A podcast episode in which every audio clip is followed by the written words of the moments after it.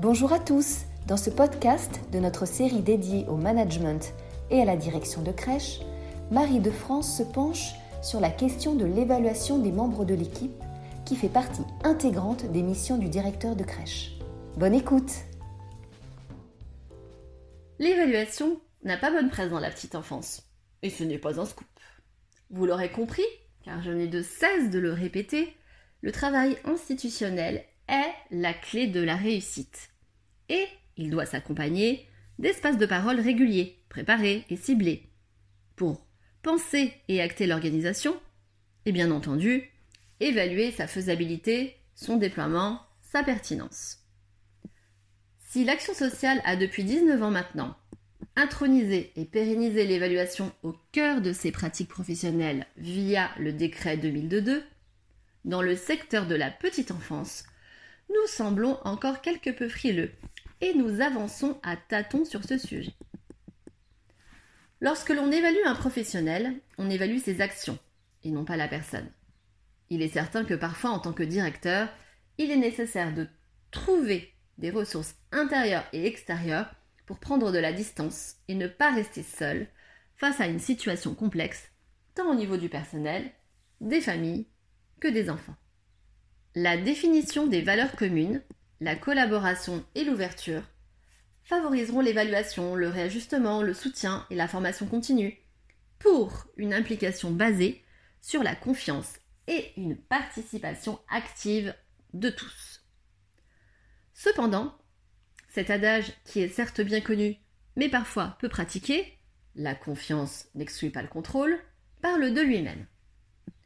Vous vous devez d'évaluer les actions des professionnels de votre équipe et les conditions qui leur ont permis ou non d'atteindre les objectifs que vous leur avez fixés.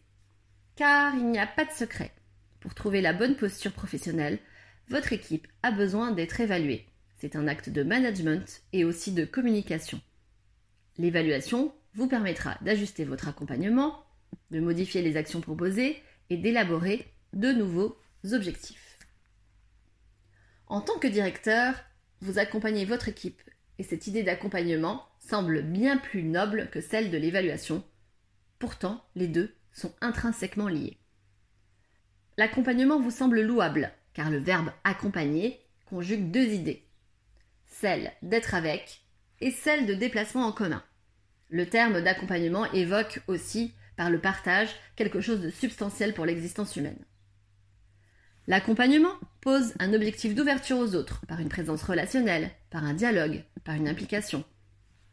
En tant que directeur, on attend de vous que vous communiquiez avec votre équipe, vous la motiviez, vous puissiez les accompagner, gérer les situations critiques et organiser l'activité, autant d'actes de management qui représentent une responsabilité assumée.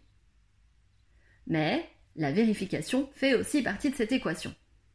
Elle vous permet de sortir de l'à peu près, de l'implicite, pour objectiver les pratiques professionnelles. Cette vérification intervient sous plusieurs formats. Observation en section, réunion d'équipe et aussi entretien.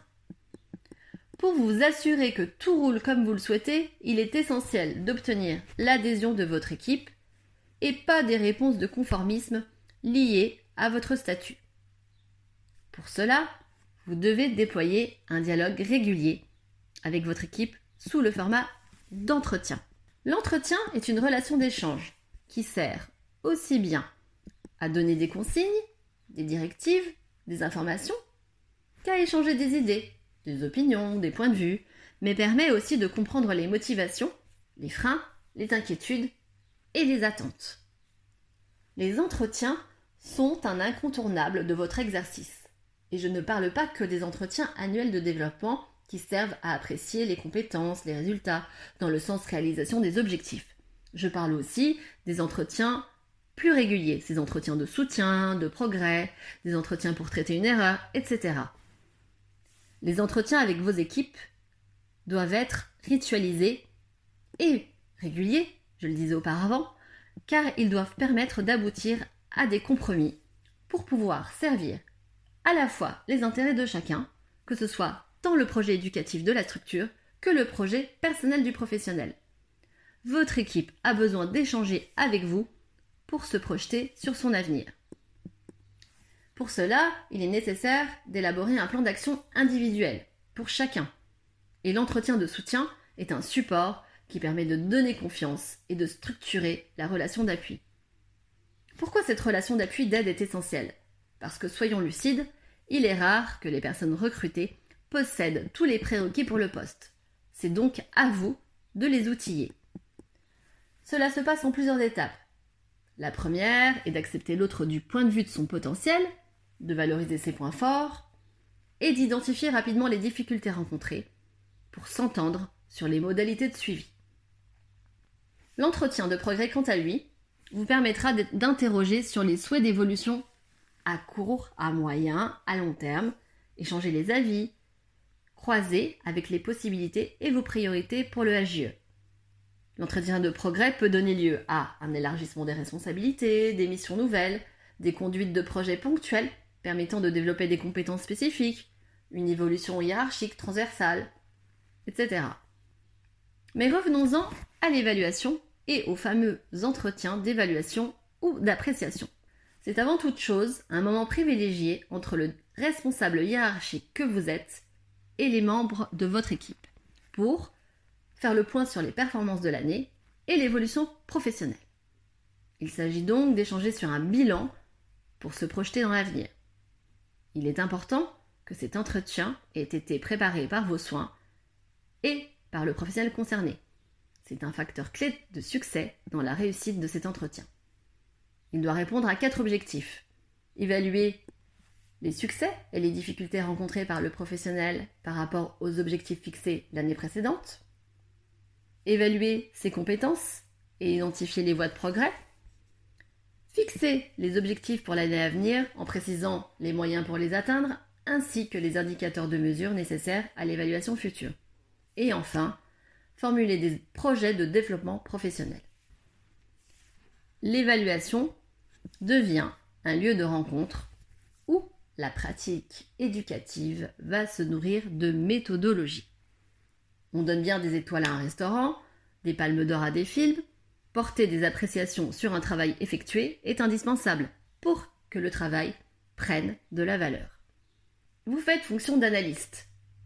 Vous vérifiez auprès de votre équipe leur progression, vous reconnaissez le travail effectué pour les féliciter, vous les écoutez pour actionner des leviers de motivation individuelle, vous fixez des objectifs cohérents et vous les impliquez dans les choix et les décisions qui les concernent. L'évaluation sert donc à cadrer, recadrer et soutenir le travail. Et pour cela, il faut communiquer régulièrement pour apprécier et faire apprécier le travail, faire apprécier son métier, L'évaluation, c'est aussi établir un environnement convivial et professionnel qui donne envie à votre équipe de progresser. L'évaluation est un exercice de prise de distance par rapport aux évidences, aux contingences du quotidien. C'est un espace d'analyse critique pour dégager des marges d'amélioration. L'idée est de mettre en interrogation les pratiques, les activités, leurs effets et la pertinence des projets. Pour que l'analyse soit conforme aux réalités éprouvé quotidiennement, il est indispensable que ce temps d'entretien ne soit pas unique, mais que l'année soit ponctuée de temps d'échange permettant un suivi pour mieux apprécier le travail de votre équipe.